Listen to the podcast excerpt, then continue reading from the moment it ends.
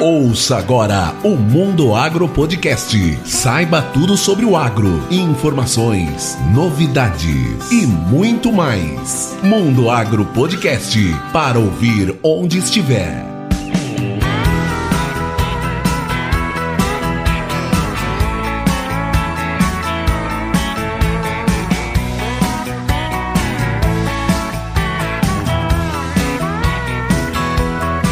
Bem-vindos ao Mundo Agro Podcast, o seu podcast sobre o agronegócio. E no episódio de hoje nós trouxemos uma pessoa muito importante para a agricultura brasileira e principalmente para o desenvolvimento da agricultura no Nordeste. É a Gisela Introvini. Ela é a superintendente da FAPSEM. Mas antes de começar, vamos aos nossos recados. Esse episódio do Mundo Agro Podcast tem o apoio da Agrosol Sementes. A Agrosol Sementes tem sede em Campo Verde, aqui no Mato Grosso, uma das melhores regiões para produção de sementes no estado. A Agrosol é uma empresa pioneira com mais de 20 anos de experiência na multiplicação de sementes de soja e cada vez mais vem se especializando no tratamento de sementes e na chamada semente pronta, aquela semente que você recebe na fazenda pronta para ser semeada. É isso mesmo, a semente já vem tratada e inoculada através da tecnologia chamada de TSI, tratamento de sementes industrial, o que proporciona garantia de tratamento na dose correta e uma maior agilidade na operação de semeadura. Para saber mais sobre a Agrosol Sementes, é só acessar o site agrosolsementes.com.br. Bem, como vocês sabem, nesse mês de novembro o Mundo Agro Podcast está comemorando um ano no ar com 54 episódios publicados. O nosso episódio especial de um ano vai ao ar no dia 23 de novembro e está fantástico. Aguardem e ouçam. Nos episódios do mês de novembro, vocês irão ouvir recados especiais dos nossos convidados e participantes dos episódios que foram ao ar durante esse nosso primeiro ano de existência.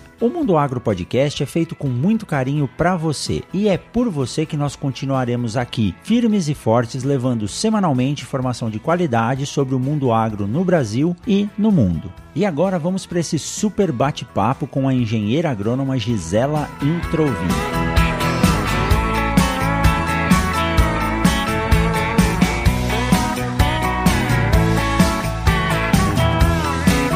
Olá, Gisela, tudo bem? Bem-vinda ao Mundo Agro Podcast. Bom dia, Rogério. Uma grande satisfação e uma honra estar aqui com você, com teus ouvintes e sempre o nosso assunto comum, produção de sementes, né? Então, para mim, hoje é uma honra estar aqui e poder conversar com você, contar essa história belíssima que nós temos aqui da introdução da semente nesse norte e nordeste do Brasil, nessa linha do Equador e também contar as experiências vivenciadas tanto quando eu trabalhava no sul, nas grandes cooperativas, como agora trabalhando já há 22 anos como superintendente da Fundação de Apoio à Pesquisa do Corredor de Exportação Norte, a FAPSEM. Olha, nós vamos ter que ser comedidos, porque os dois gostando de sementes de agricultura, se deixar, acho que a gente vai até o final da tarde conversando, né, Gisela? Provavelmente. História nós temos para contar.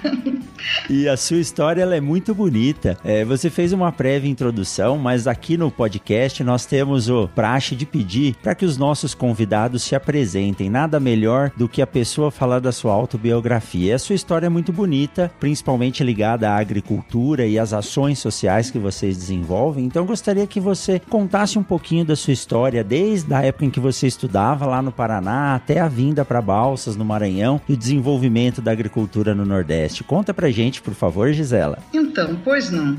Sou a primeira técnica agrícola no curso de agropecuária em Ponta Grossa, no Colégio Augusto Ribas. E isso me deu assim já uma definição para aquilo que eu já sabia que eu queria quando eu crescesse, né? Que era trabalhar com agronomia. Então, o colégio agrícola eu me formei ao lado de 40 meninos e realmente foi uma experiência ímpar. É, já foi uma grande quebra de paradigmas. É, naquela época eu lembro que as meninas elas estudavam economia doméstica e eu não queria nada daquilo. Eu queria aprender sobre a natureza, sobre a agricultura. Era a minha paixão. Daí então fui trabalhar nas grandes cooperativas sementeiras do estado do Paraná. Então, observa só o doutorado que eu fiz trabalhando nessas cooperativas. Eu lembro que na época nós lançamos o selo Qualidade Sementes, nós lançamos a plantabilidade, eu estou falando há 25 anos atrás. Daí então eu, me, eu casei, tive filhos e retornei fazer agronomia, porque eu queria fazer agronomia, mas naquele período pós-técnico agrícola eu tive que trabalhar. E optei por trabalhar como técnica agrícola e não fazer agronomia. E agronomia eu fiz na Universidade Estadual de Ponta Grossa, que é a terra do plantio direto. E trabalhando na mesma época que eu estudava agronomia, trabalhando na cooperativa Batavo. Hoje ela é a Frisia, a cooperativa Frisia. Uhum. E eu lembro que foi uma experiência assim muito gratificante, porque é, são holandeses que traziam todas as tecnologias desenvolvidas da Europa e implantavam na, nas mesmas condições climáticas da Europa, ali na região de Carambeí, no Paraná. E você aprendi, aprendi assim de tudo. Eu aprendi sobre micotoxinas, aprendi é, sobre campos de produção de sementes, canola, tremoço, os, as grandes pastagens, porque lá é uma grande bacia leiteira.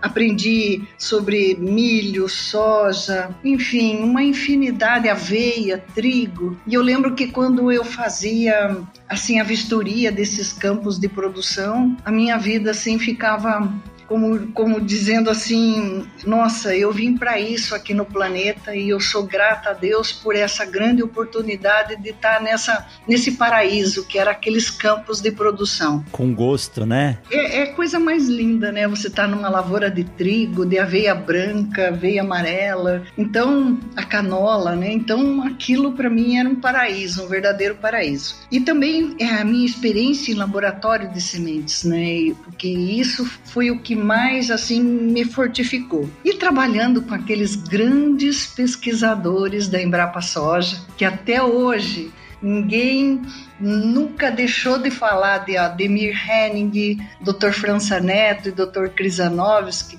Então, aquelas experiências de descobrir naquela época nas cooperativas a importância de você saber a germinação de um lote de sementes, mas vocês também conhecer o vigor, por mais que até hoje não exista nas regras de análise de sementes, nós sempre utilizávamos o teste de vigor num comparativo para o cálculo de plantabilidade. E a minha experiência ao longo da cooperativa, ela foi muito gratificante porque eu trabalhava e fazia agronomia. E com isso eu consegui levar para dentro da universidade os problemas da cooperativa e levar esses professores para pesquisar alguns outros problemas dentro da cooperativa e eu fui essa ponte. E eu sendo essa ponte, uhum. é, me veio uma experiência de vida muito grande em fazer pesquisa caseira. Pesquisa que você ali mesmo dava, por exemplo, uma maquininha que você dava assim umas pancadinhas nas costinhas da semente de soja, depois ficava no teste de tetrazóleo e, e, tentava ver quanto tempo aquela semente aguentaria no armazenamento, que naquela época era o nosso maior desafio, né?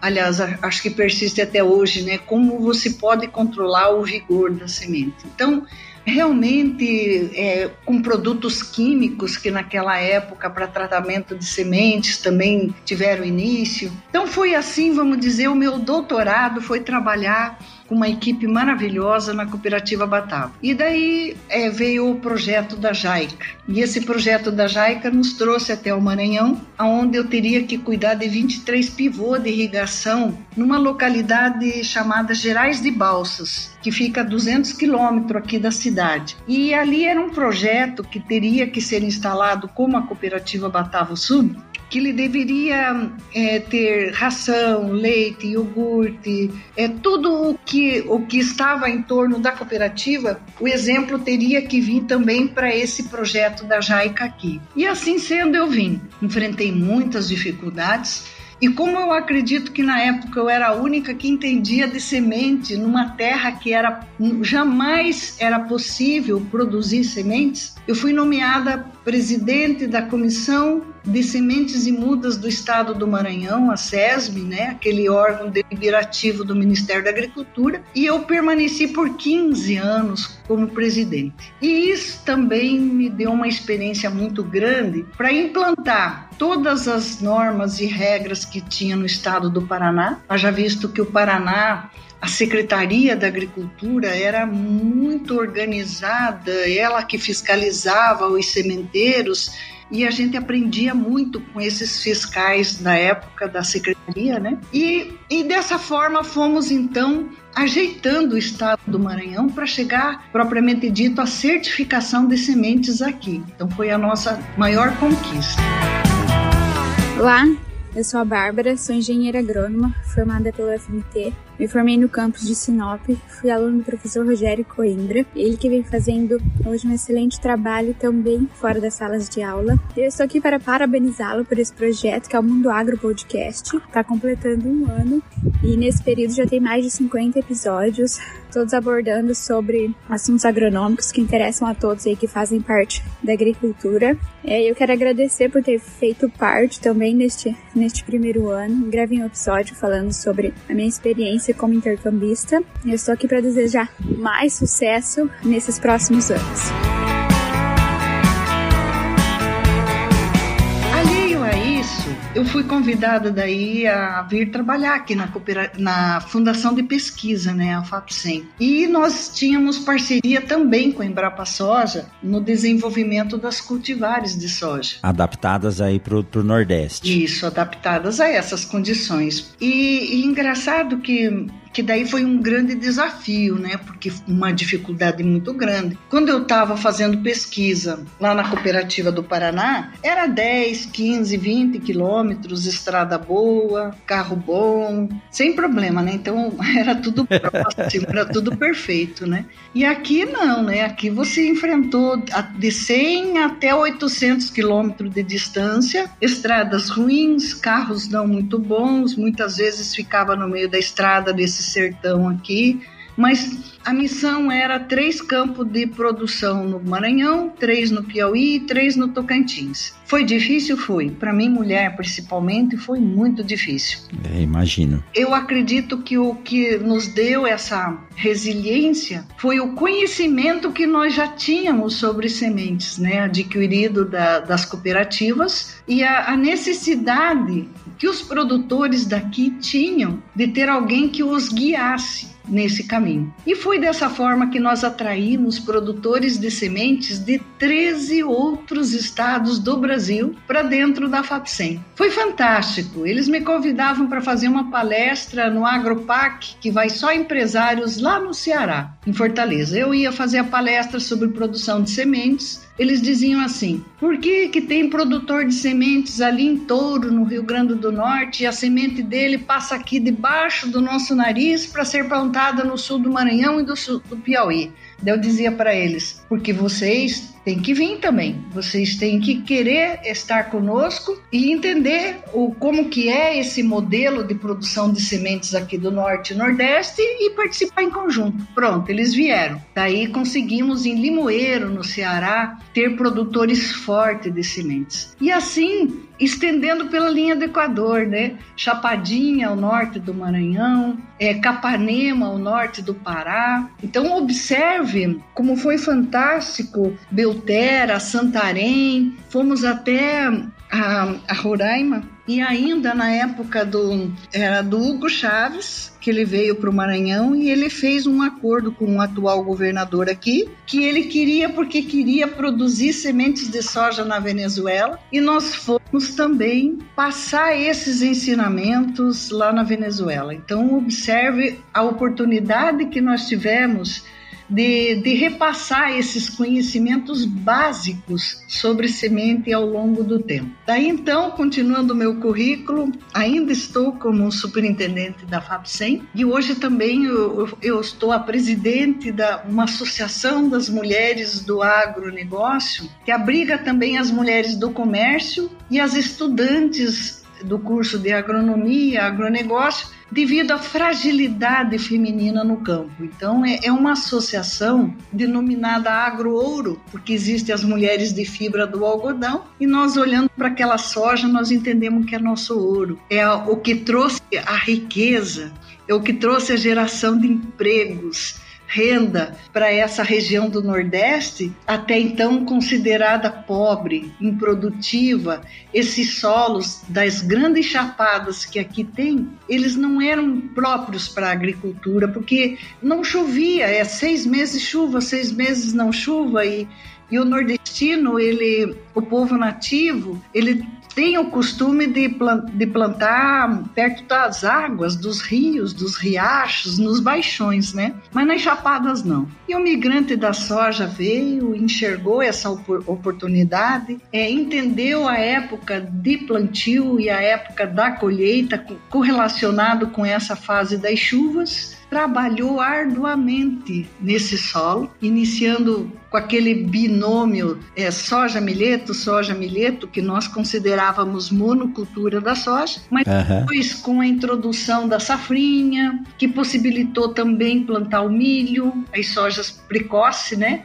Daí o algodão e também essas forrageiras, principalmente as braquiárias, né? Que é o que deu certo é, na integração lavoura-pecuária e até com floresta aqui na nossa região. Então hoje nós temos solos de 20, 25 anos, que são solos que têm um sequestro de carbono fantástico, com altos tetos produtivos e mesmo em época que não chove, tem produtor que colhe 65 sacas de soja. Então, é Olha só. esse grande desafio, né? Então, esse Nordeste comprovamos sim que aqui tudo que se planta se é, produz e com alta produtividade. Só temos que saber o caminho para isso. E acredito que a cultura da soja que abriu esse caminho. Exatamente, Gisela. E a ciência é algo que nos traz essa possibilidade. Uma região que não, não tinha vistas a um desenvolvimento econômico, dependia muito da condição climática e da disponibilidade de rios ou açudes para poder plantar. E e foi mostrado através da pesquisa, da ciência e da tecnologia que uma cultura de importância econômica como a soja poderia ser implantada. Deve ter havido um trabalho grande de melhoramento genético para adaptar os materiais para que possam se desenvolver nessa condição de fotoperíodo e de clima. E hoje está aí compondo um dos quatro estados do Mato Piba que garantem boa parte da produção de grãos. E o mais interessante ainda, que é importante para a economia da agricultura, é produzir sementes na região onde elas serão consumidas. E vocês produzem sementes aí, sementes de alta qualidade, né?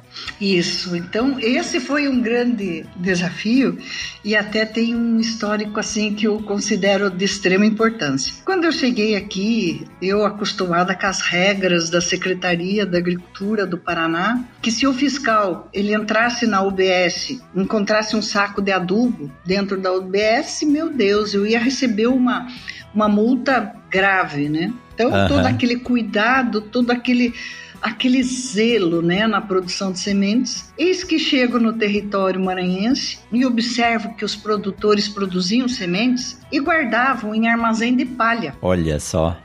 e daí eu levei um susto. Eu falei, meu Deus, aonde eu vim parar?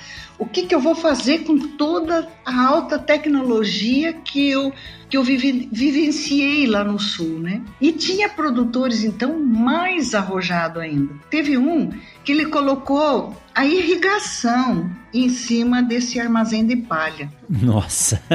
Não, calma que tem mais coisa. Teve outro que ele fez um armazém de palha no meio da mata. Teve um outro que fez um armazém de palha que nem os egípcios, assim, uma profundidade maior no, no solo. E daí eu falei, o que, que eu vou fazer? Estou em terra indígena, né? Então eu vou pesquisar conforme eu fazia lá no sul, aquelas pesquisas caseiras. Aí não deu outra. E eu tinha uma, uma, uma fazenda que eles me convidaram para fazer assessoria e, e, era a UBS perfeita, era a UBS do Sul. Eu falei, ai meu Deus, tô, tô no céu agora, né? Tô aqui em, Estou em casa. Estou em casa. E daí então eu peguei uns sacos de soja, do mesmo germinação em vigor, eu sempre com esse laboratório de sementes às mãos, e então eu podia brincar. E deixei um saco em cada um desses locais e fui acompanhando mensalmente o decréscimo da germinação em vigor. Eu precisava saber por que, que a inteligência desses produtores em fazer esse armazém de palha. E foi, mas eu fui muito surpreendida com os resultados, porque naquela época não tinha refrigeração nas UBS. E aqui para nós era a mesma coisa que você pegar e guardar cerveja em isopor sem gelo. Então, uhum. lógico que não ia dar certo, né? As, e, e daí era aquela coisa terrível, né?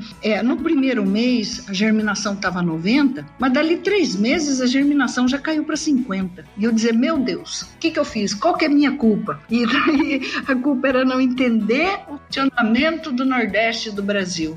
Completamente diferente das condições de clima do sul do Brasil e do meio norte Brasil. Então eu apanhei muito, apanhei muito para cá a essa visão é, de que poderia sim armazenar na palha, mas que teria que ter alguns outros cuidados por ser a característica da semente da soja ela trabalhar de acordo com a umidade relativa. E, então, para chegar né, até esses momentos de unir fisiologia propriamente dita e garantir o vigor após três, quatro, cinco meses, apanhamos muito. Mas ganhamos até os prêmios da Top Ciência da BASF, ganhamos duas vezes.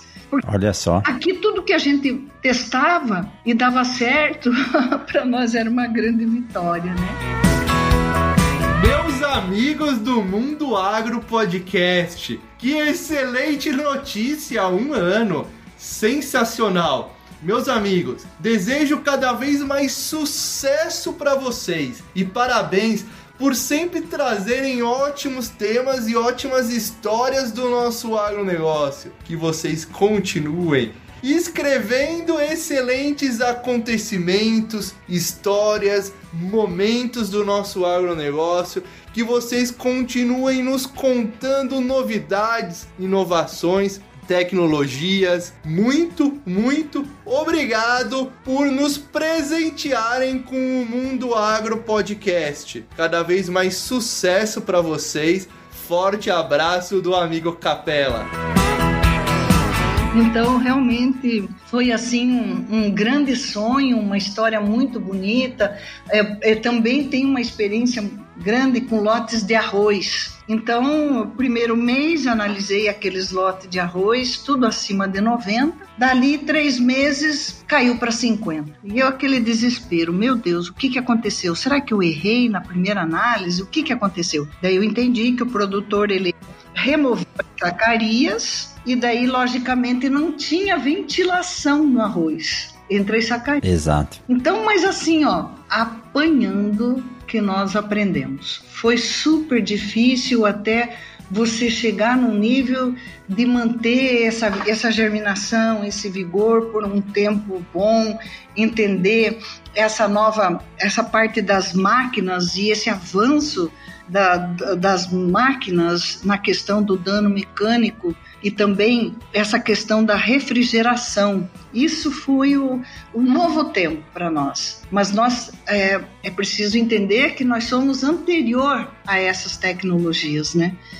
Então, é, muitos resultados desastrosos, mas também uma experiência gratificante, né? Por tudo que nós vimos e acompanhamos aqui nesse Nordeste do Brasil. Mas sabe, Gisela, você falando e me veio à cabeça, a gente ainda encontra hoje alguns produtores com algumas ideias mirabolantes para armazenar sementes. Quando eu cheguei aqui no Mato Grosso também, eu me deparei com produtores enterrando as sementes, cobrindo com lona e tampando com terra para tentar guardar a semente que sobrou de um ano para o outro. Mas e aí? Você ainda encontra hoje semente armazenada na palha? Ainda tem uns galpão de, assim, de, de palha, assim, tem sim, né? Principalmente esse é o problema, porque principalmente esses produtores que compram do sementeiro organizado, né? E ele guarda na palha anterior ao plantio, né? E ali o cuidado todo especial que tem para guardar aquela germinação, aquele vigor que ele recebeu, né? Que consta no boletim de análise. E daí ele fica ali na, naquele tempo e geralmente, por exemplo, como agora, a umidade relativa tá, tá bem diferenciada. Então, prever-se que a semente ela tá trabalhando, né? De acordo com esse, esse, esse calor que dá anterior à chuva e depois a chuva passa, então ela vai trabalhando o seu, a sua parte fisiológica. E isso sim, é, tivemos muito caso também para ir ver pós-plantio de emergência a campo, né? Muita briga, eu comprei o lote, no, no boletim dizia que era tal, olha aqui, venha ver na minha emergência em campo, e daí você via também aquela, aquela terra recém-aberta, o desnível muito grande, a profundidade que foi lançada a semente, e ainda tinha até toco de raiz. Então, nossa, nós enxergamos é, assim tudo, né? Acompanhamos problemas de diversas ordens por parte tanto do sementeiro como do produtor propriamente dito. E ainda hoje, essa questão de não entendimento sobre quando, quando chove na colheita, que talvez você até possa aproveitar esse lote de sementes desde que você utilize um bom tratamento, né? Ainda não é bem entendida e lotes às vezes são descartados sem, sem necessitar. Então, a gente observa que a, a produção de sementes de soja, principalmente, é eterna, né? Ela é eterna. Então, a, a, o todo cuidado, todo o zelo tem que estar tá explicando o tempo todo. E o que foi mais interessante aqui para nós foi a plantabilidade. Eu saí das cooperativas com a, a minha cabeça plantabilidade em 98. Então, eu distribuía lotes de semente de trigo, 80% de germinação, eu entregava mais sementes para o produtor, 90% de germinação eu entregava menos sementes porque tinha que ter arquitetura do solo. E Exato. aqui quis fazer a mesma coisa com a soja. E o cálculo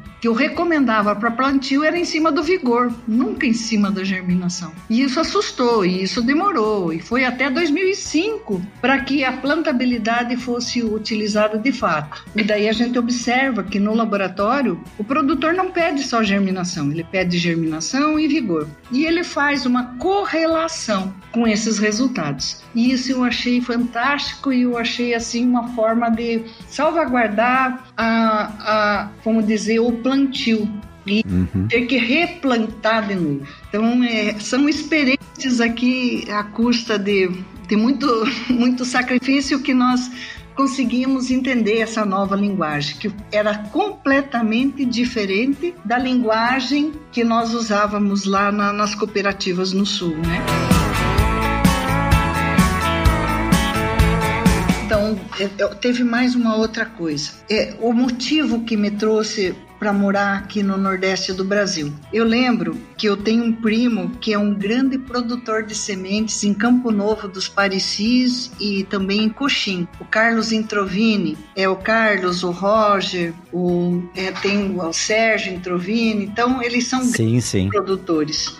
E eles me convidaram para mim visitar as propriedades deles e ensinar o teste de tetrazóleo. Isso foi 22 anos atrás, eu estava para vir aqui para o Maranhão e eles pediram para mim conhecer o Mato Grosso. E eu quase que fiquei trabalhando por lá. Mas o que, que me chamou para cá? Eu, eu sempre sonhei em ter um laboratório de sementes, né? Então eu entendia bastante, minha experiência estava muito boa nesse sentido. Eu fui muito treinada nessa parte de análise pela Claspar essa parte de reconhecimento de ervas daninhas. Há grandes cooperativas, o grande berço leiteiro, então nós comprávamos muita semente do Rio Grande do Sul que vinha do Uruguai e tinha muitas ervas daninhas, né? E daí aquela autoridade, né? Você não aceita esse lote porque tem semente nociva proibida e vai infestar os campos do Paraná. E esse reconhecimento, que foi aonde eu, eu, eu treinei bastante, né? Conhecer semente pelo nome científico de erva daninha. Adorava isso e foi o que me salvou também.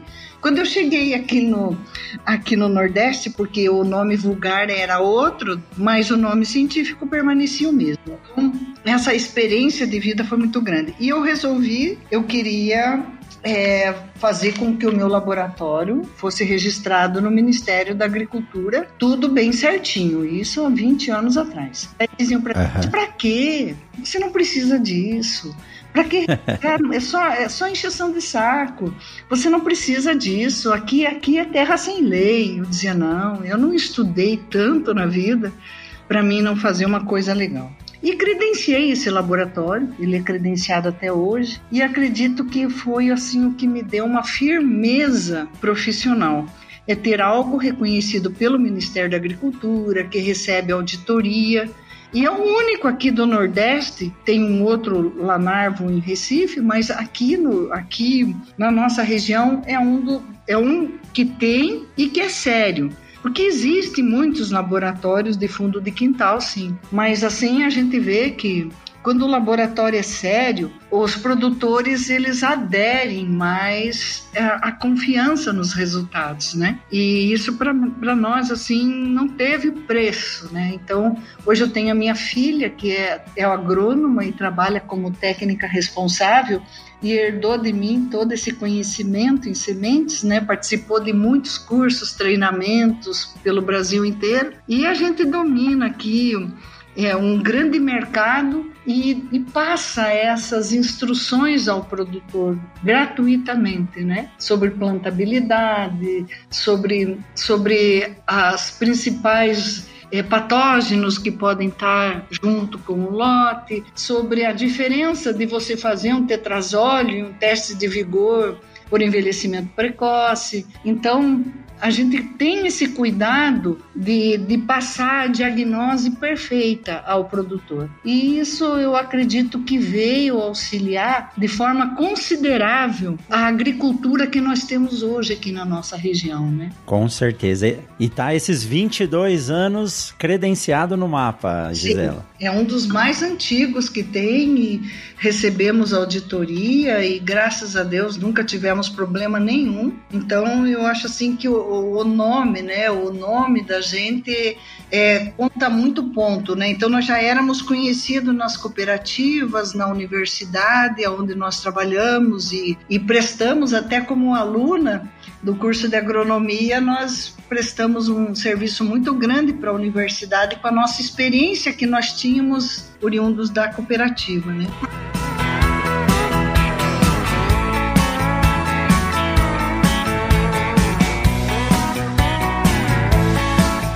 Olá, eu sou a professora Camila Duni La Salle e estou aqui para parabenizar a equipe do Mundo Agro Podcast. Professor Rogério Coimbra, Gustavo, Luana, vocês estão de parabéns pela excelente iniciativa. Um ano atrás vocês tiveram essa ideia e agora estamos aqui comemorando. Que tenhamos mais muitos anos de comemoração Tive a honra de participar de um dos episódios sobre discussão de coordenação do curso de agronomia e foi excelente. Espero que vocês tenham muito sucesso, cada vez mais sucesso, que vocês tenham cada vez mais excelentes ideias, porque todo o conteúdo contribuiu com certeza muito para o mundo agro. Parabéns e um grande abraço a todos!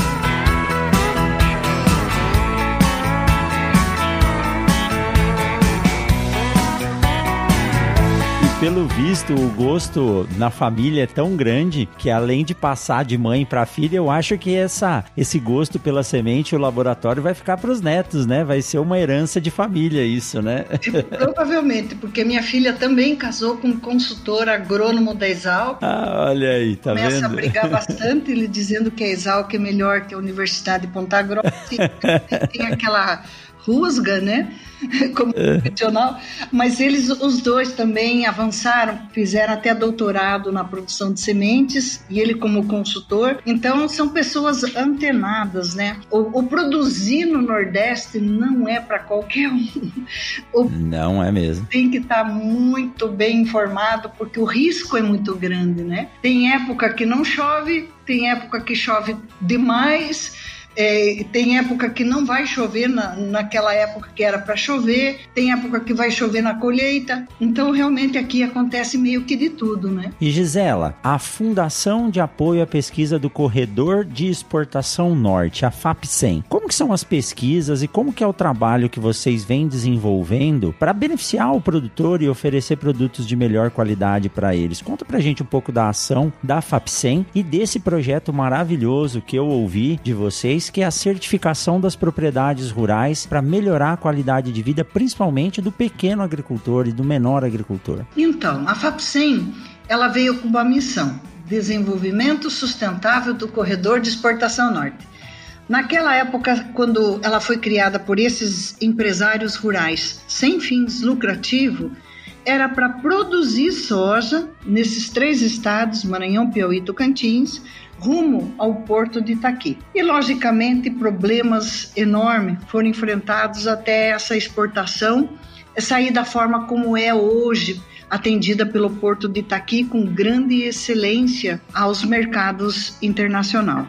E, e, daí conseguimos o banco genético de cultivares bem adaptadas às condições de clima e solo. É, essas cultivares elas foram muito bem plantadas na Bahia, até no Mato Grosso e aqui no norte e nordeste do Brasil. Mas como todo o que aconteceu no território nacional, é, vieram outros bancos genéticos, né? Não só o da Embrapa, e lógico veio a era das intacta, veio a era outras Sim. agriculturas que exigiram algumas mudanças de forma radical. E nessa, nesse interim, é, logicamente, as outras cultivares elas foram mais preteridas pelo produtor. E nós que atendíamos 100% a Embrapa, quase fechamos a porta, porque é, não, não tinha mais motivação do produtor para plantar as cultivares da Embrapa. E nós tínhamos que buscar outra saída. E daí tem um instituto do governo da Holanda, que isso eu estou falando de 12 anos atrás ele procurou a FAPSEM para saber se ela gostaria de fazer um diagnose nas propriedades rurais para fins de certificação RTRS ou não. E nós precisávamos então de ter um, um outro trabalho para desenvolver e aceitamos o desafio. E lógico, foi mais uma grande quebra de paradigma. Então, é, consistia em você ter cinco princípios. Primeiro, o modelo de gestão. O segundo seria o trato do produtor com os seus funcionários. O terceiro uhum. seria o trato da propriedade rural com o meio que ela estava inserida, ou seja, comunidades e etc e tal. O outro seria a questão ambiental, como que é questões de, de, de jogar óleo no solo, de jogar a, é, a reciclagem do, do, das embalagens de agroquímico, é, a questão de desmate na propriedade, se respeita as APP, os rios, é, toda essa questão. E o outro e último princípio é os tratos culturais. E para nós, foi uma das maiores experiências. Percorremos o Maranhão, Piauí, Tocantins e nós observamos que o campo avançou e as cidades que abrigam o agronegócio não.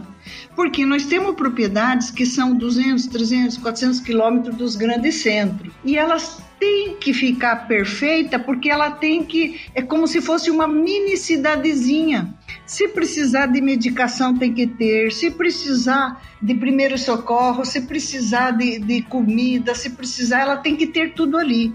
E nós observamos que elas eram perfeitas. Elas trouxeram. Uhum aquela característica de propriedade rural do sul e nós entendemos que essas propriedades, o refeitório que elas serviam as comidas para os funcionários era bem melhor que muitos restaurantes da própria cidade. Então, dormitório, idem, e isso tudo seria pontuado. E conseguimos, ao longo do tempo, implantar essa ideia de certificação, dando um prazo de cinco anos para adaptação das propriedades propriamente dita. E nos surpreendemos porque essas propriedades elas já foram certificadas rápido, porque faltava só os, os, os ajustes, ponto de ajuste. E essa questão da relação da propriedade com as comunidades foi fantástico, porque o nordestino ele não sabia nada da grande agricultura, ele aprendeu com a vinda da soja. E ele então, ele ia, é, é, a fazenda contratava pessoas da comunidade, dentro da fazenda praticamente treinava, e se ele não quisesse mais continuar como funcionário da propriedade, ele saía dali e virava um pequeno agricultor sabendo uhum. fazer todo a, como a grande propriedade faz, porque essa transferência para o pequeno ela peca nesse sentido. Não adianta dar semente boa, você tem que saber trabalhar a fertilização do solo. Você tem que saber entender quando plantar, quando colher, emprestar máquina e ter alguém ainda para dar as dicas sobre o uso de agroquímicos. E nós descobrimos coisas fantásticas. Algumas comunidades nós visitávamos e tinha assim a, o, o utensílio das casas eram eram o, o, essas embalagens de agroquímico. Olha só. Deixou assim meio assustados, né? Então dava para entender que não entendia, aquilo não era proibido, que aquilo era veneno. E, e daí nós íamos substituindo com muita informação é, esses, esses vasilhames é junto também com a agência de defesa, com o corpo de bombeiro, com a polícia militar, assim as grandes parcerias que nos fizeram assim enxergar o, o mundo que nós estávamos vivendo, né? E também pela certificação, ela te obriga a você ir numa comunidade e perguntar se aquela propriedade está prejudicando de alguma forma é, aquela comunidade com relação se passa com o aviãozinho pulverizando, se tem algum problema na água, se tem algum problema. Então, você, sem querer, nós fizemos um diagnóstico daquilo que nós somos, fazemos e para onde nós queremos ir. E isso foi fantástico. Essa descoberta foi fantástica para nós. É um banco de inteligência que a FAPSEM tem que ninguém tem aqui. E com isso, nós temos também uma terceira grande ferramenta que é o evento que nós realizamos aqui, o Agrobalsas. Oi pessoal, eu sou Jenny Schenkel, idealizadora do Movimento Agroligadas e quero parabenizar o um ano do Mundo Agro Podcast, um canal super atual que vem trazendo informações, com conteúdos de extrema relevância para o agro e também com pessoas sensacionais. Nós temos orgulho de ter passado por esse um ano e eu quero deixar aqui a nossa parceria concretizada para mais esse ano.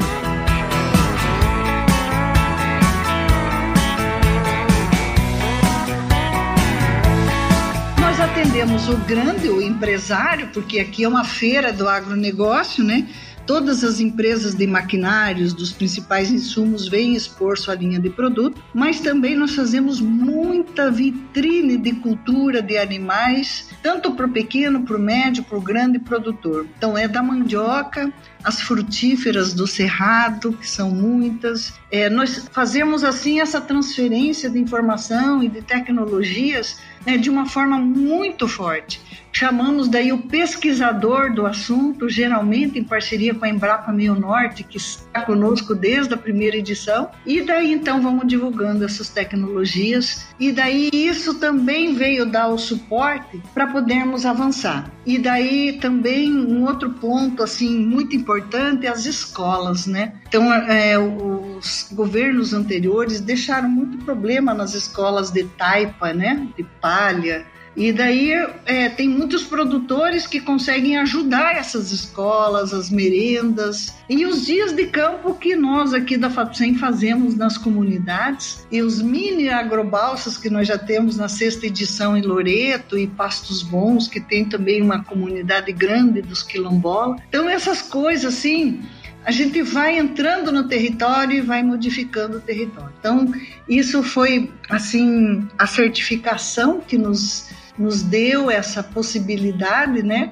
de trabalhar bem com esses cinco princípios e são bastante os critérios dentro desses princípios, mas o produtor gostou muito dessa ideia. E hoje o Maranhão do volume de soja produzido é o maior volume do mundo de soja certificada está aqui no Maranhão. Então isso prova que esses produtores que aqui vieram no passado, eles têm essa visão de futuro. Eles entendem que no mesmo pedaço de chão eles podem plantar soja, vai ter comida soja, milho, carne, Então, e ainda tem o sequestro de carbono e ainda tem a árvore, que aqui a acácia, o, o eucalipto também, eles serviram muito para o esquema de integração lavoura-pecuária. E por último, a Embrapa Meio Norte de parabéns, através do pesquisador Geraldo Magela, também tem oi tropical, né, que é uma espécie rústica para as nossas condições aqui. Então você observa que o arranjo da cadeia está perfeito. E nós aqui com o agrobalsas, esse ano não teve, mas já era para fazer assim, por exemplo,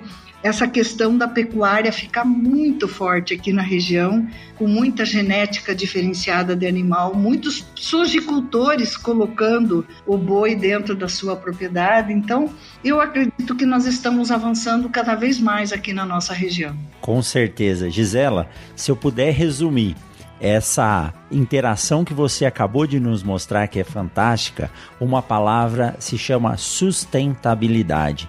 Mas não a sustentabilidade do ponto de vista xiita, que muitos falam, a sustentabilidade do sistema produtivo.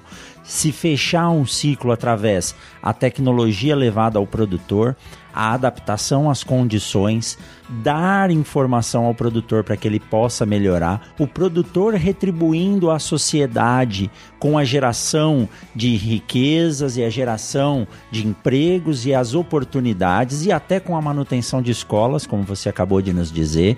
Isso retorna para a pesquisa na forma de investimento e o ciclo se fecha. Então a agricultura é algo imensamente sustentável. E o que vocês fizeram aí é trazer essa oportunidade para o produtor. A certificação RTRS não é algo simples de se fazer, mas é algo que agrega muito valor à produção local. Uma soja certificada ela tem uma amplitude maior de capacidade de exportação e garantia de preços que nem sempre a gente consegue manter. Então, Gisela, vocês estão de parabéns. E ainda mais fechando esse ciclo com um evento que é uma forma de difundir a tecnologia e trazer o produtor para perto da fundação, para perto dos pesquisadores e tornar isso cada vez mais sustentável. O que eu tenho a dizer para você é meus parabéns. Uma pessoa que saiu lá do sul do Paraná, foi enfrentar o Nordeste por gosto à profissão e tá aí. Olha a sua participação nesse desenvolvimento. Realmente você deve colocar a cabeça no travesseiro à noite e dormir e falar: puxa, missão cumprida, né? Rogério, engraçado. Eu sei que eu tenho uma missão aqui mas a informação que eu tenho é que ainda não cheguei na minha missão. Então... Exato. Mas é muito bacana isso que você falou. Agora é engraçado que eu sou criticada por muitos também, né? Aqueles especuladores de terra sabem que eu estou atrapalhando o negócio deles, né? Mas realmente, quando você conhece esse cerrado, essa biodiversidade que tem esse cerrado, a utilização dos frutos desse cerrado, a parte medicinal desse cerrado, eu acredito que nós temos que entrar com urgência, saindo da agricultura das, da plantabilidade, agricultura da biotecnologia, agricultura da informação, agricultura da sustentabilidade, para entrar na agricultura do equilíbrio. O Brasil precisa com urgência ter essa questão é, de produção e conservação e preservação é, com urgência muito bem definida, porque isso eles colocam culpa, ah, porque a Europa desmatou tudo e aqui também, aqui nós temos mais que avançar, porque o Brasil tem isso, tem aquilo. Gente, o Brasil é exemplo do mundo. O Brasil não tem que ser comparado a ninguém, a nada. O Brasil tem que é, é a pátria, é a pátria do futuro, é o celeiro do mundo. Então não é porque o outro fez errado que nós temos que fazer também. Nós temos que ter uma política diferenciada nessa visão do agronegócio e eu acredito que quanto menos políticos envolvidos no agro é a nossa solução, porque eles passam e nós ficamos. Então, essa inteligência tem que ser muito bem analisada, muito bem observada, tem espaço para todos. Fala-se em aumento de população mas não adianta abrir novas áreas em regiões que não vai mais chover. Então nós temos que ter esse cuidado, tem que ter esse estudo, esse acompanhamento às tendências climáticas que nós sabemos que elas estão muito diferenciadas do que era antes E não tem nada de misturar que isso é coisa de PT, isso é coisa daquilo. Não, isso é coisa de gente que pensa, que raciocina, que vive o dia a dia isso não pode ser misturado com política. Isso tem que ser, isso tem que ser muito analisado pelos grandes cientistas brasileiros que nós temos. Isso não é coisa de ONG, não. Isso é coisa de gente sensata, que, que prevê a geração do futuro. Temos área para abrir? Temos área para abrir. Mas nós temos também que ver a floresta em pé, o valor da floresta em pé essas a população nativa que vive da floresta em pé.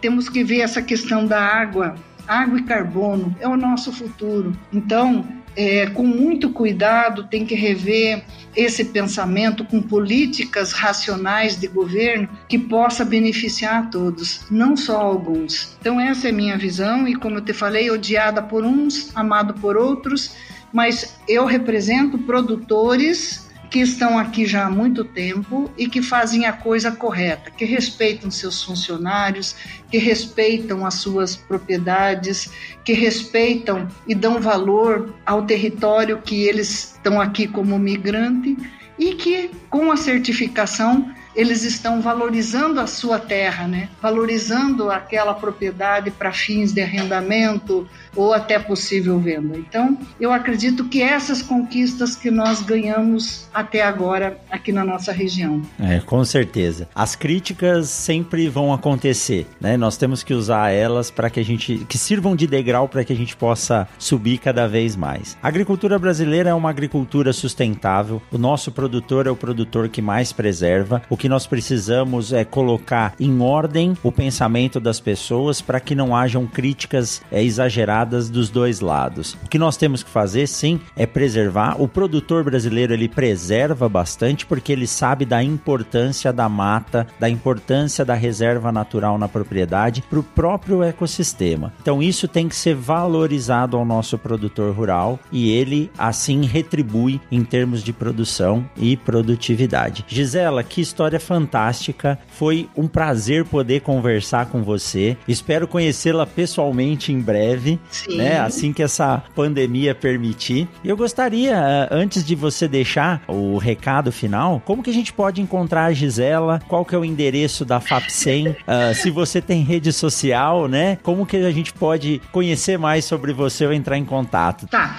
Então, eu tô no último DDD do Brasil, 99, né? 99, eu vi.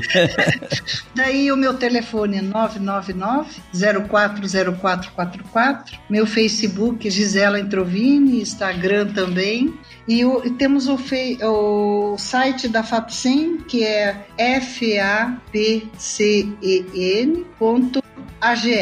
E estamos aqui sempre em Balsas, ao sul do Maranhão e temos o Agrobalsas, está é, tá previsto acontecer a próxima edição de 17 a 21 de maio de 2021. E o tema que nós estamos propondo, somos sim o celeiro do mundo, né? Matopi. Mais visibilidade a esse território, é mais vamos dizer, mais chamamento para uma agricultura do, do futuro. E, e, estamos aqui à disposição de você, Rogério. Sempre que você queira, estamos à sua disposição para atender e bater essa conversa maravilhosa como nós tivemos essa manhã. Que joia, Gisela. Muito obrigado. Em nome do Gustavo e da Luana, que também são hosts aqui do Mundo Agro Podcast, a gente agradece esse monte de informação que você trouxe de uma região que muitas vezes não é conhecida pelo resto do Brasil. Tenho certeza que através desse podcast essa informação vai chegar muito mais longe e trazer à tona a real riqueza do nosso Nordeste brasileiro, não só em termos de turismo, mas em termos de produção, que é o que nós estamos vendo cada vez mais se desenvolver e crescer nessa região chamada aí de Matopiba. Gisela, muito obrigado. O que eu desejo a vocês é muito sucesso e uma ótima safra a todos. Tchau, tchau. Um forte abraço. Forte abraço, Rogério.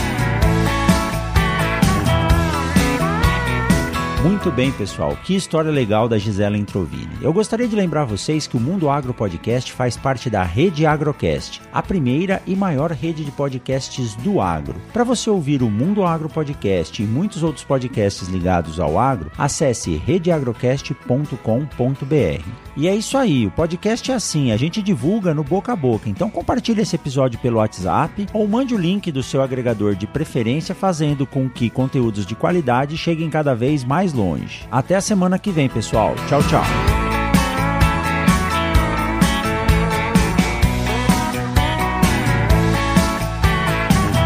Mundo Agro Podcast para ouvir onde estiver. out. These old